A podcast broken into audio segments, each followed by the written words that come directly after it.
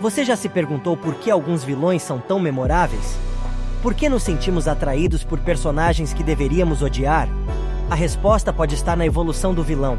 Neste episódio, vamos explorar como os antagonistas passaram de monstros a anti-heróis e o que isso significa para a narrativa moderna. Olá, pessoal! Eu sou o Gui e no Cria Ideias Cast de hoje vamos falar sobre outro aspecto fascinante da narrativa: a evolução do vilão. Os antagonistas são uma parte crucial de qualquer história. Eles criam conflitos, desafiam os heróis e muitas vezes são os personagens mais cativantes. Mas você já parou para pensar em como os vilões evoluíram ao longo do tempo? De monstros assustadores a anti-heróis complexos, os antagonistas passaram por uma transformação significativa na narrativa. Então, se você é um escritor, um amante de histórias ou apenas alguém curioso sobre a psicologia dos personagens, este episódio é para você.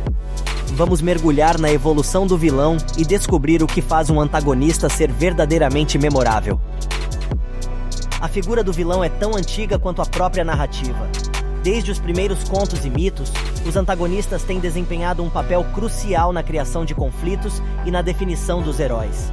Mas se olharmos para trás, veremos que a natureza dos vilões mudou significativamente ao longo do tempo. Nos primeiros contos e mitos, os vilões eram muitas vezes monstros assustadores. Eles eram criaturas de pesadelo, representações do mal puro, destinadas a assustar e desafiar o herói.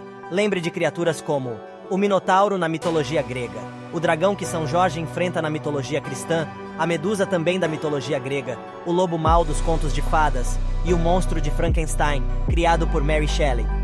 Esses vilões são exemplos de personagens que personificam o mal e a destruição, sem muita complexidade ou profundidade. Mas à medida que a narrativa evoluiu, os vilões também evoluíram. Eles se tornaram mais complexos, mais humanos. Em vez de monstros, começamos a ver vilões que eram pessoas, com motivações e desejos próprios. Eles não eram mais apenas o mal encarnado, mas personagens com suas próprias histórias e conflitos. Exemplos disso são o Capitão Gancho de Peter Pan, que busca vingança contra Peter por perder sua mão. A Rainha Mad Branca de Neve, que é movida pela inveja e vaidade.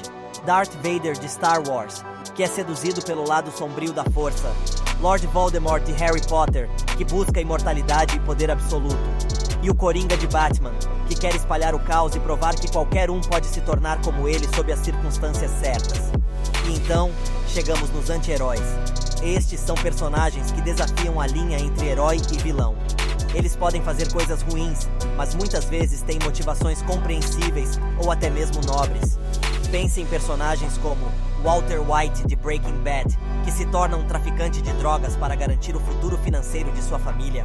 Tony Soprano de Os Sopranos, que luta para equilibrar suas responsabilidades familiares com suas atividades criminosas. Dexter Morgan de Dexter, que é um serial killer, mas só mata outros assassinos.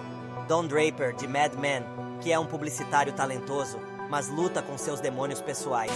E Cersei Lannister de Game of Thrones, que faz tudo o que pode para proteger sua família e manter o poder. Esses personagens são complexos e multifacetados, fazendo-nos questionar nossas próprias noções de certo e errado e muitas vezes se tornando os favoritos dos fãs. Então, por que essa evolução é importante? Por que nos importamos com a transformação de monstros a anti-heróis? Bem, a resposta é simples: porque os antagonistas são uma parte essencial das histórias. Eles criam conflitos, desafiam os heróis e muitas vezes são os personagens mais cativantes. Ao evoluir de monstros para anti-heróis, os vilões se tornaram mais complexos e intrigantes. Eles não são mais apenas obstáculos para o herói superar, mas personagens com suas próprias histórias e conflitos. E isso não apenas torna as histórias mais envolventes, mas também nos permite explorar temas mais complexos e, inclusive, nuances morais. Além disso, a evolução do vilão reflete mudanças em nossa própria sociedade.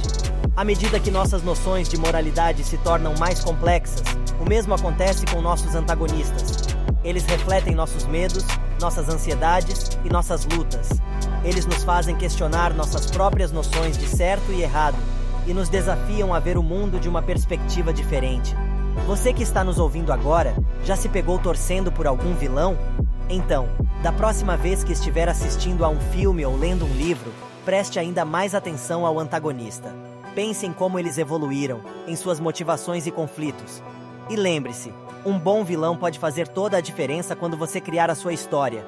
E aí, gostou desse conteúdo sobre a evolução do vilão? Então dá aquela força para nós, compartilha com os amigos, segue a Cria Ideias nas redes sociais e comenta no nosso último post do Instagram qual o assunto que você quer que a gente explore nos próximos Cria Ideias Cast. Beleza? Até a próxima, pessoal!